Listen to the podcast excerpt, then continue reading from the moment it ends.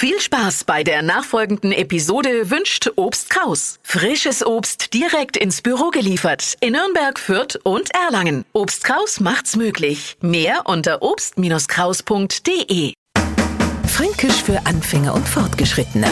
Heute der Knotzen. Und der sind, damit wären wir eigentlich auch schon wieder fertig, Äste im Holz. Sie wissen schon, Decknorchen Dinge, die zwar, wenn's da schön bearbeitet sind, schön aussehen, aber halt an Schreiner die Arbeit schwer machen.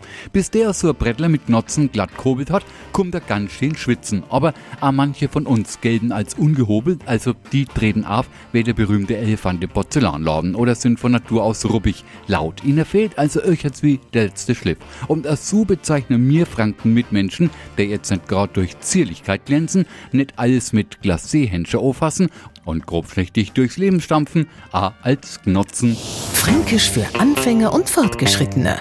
Morgen früh eine neue Folge. Und alle Folgen als Podcast auf podu.de.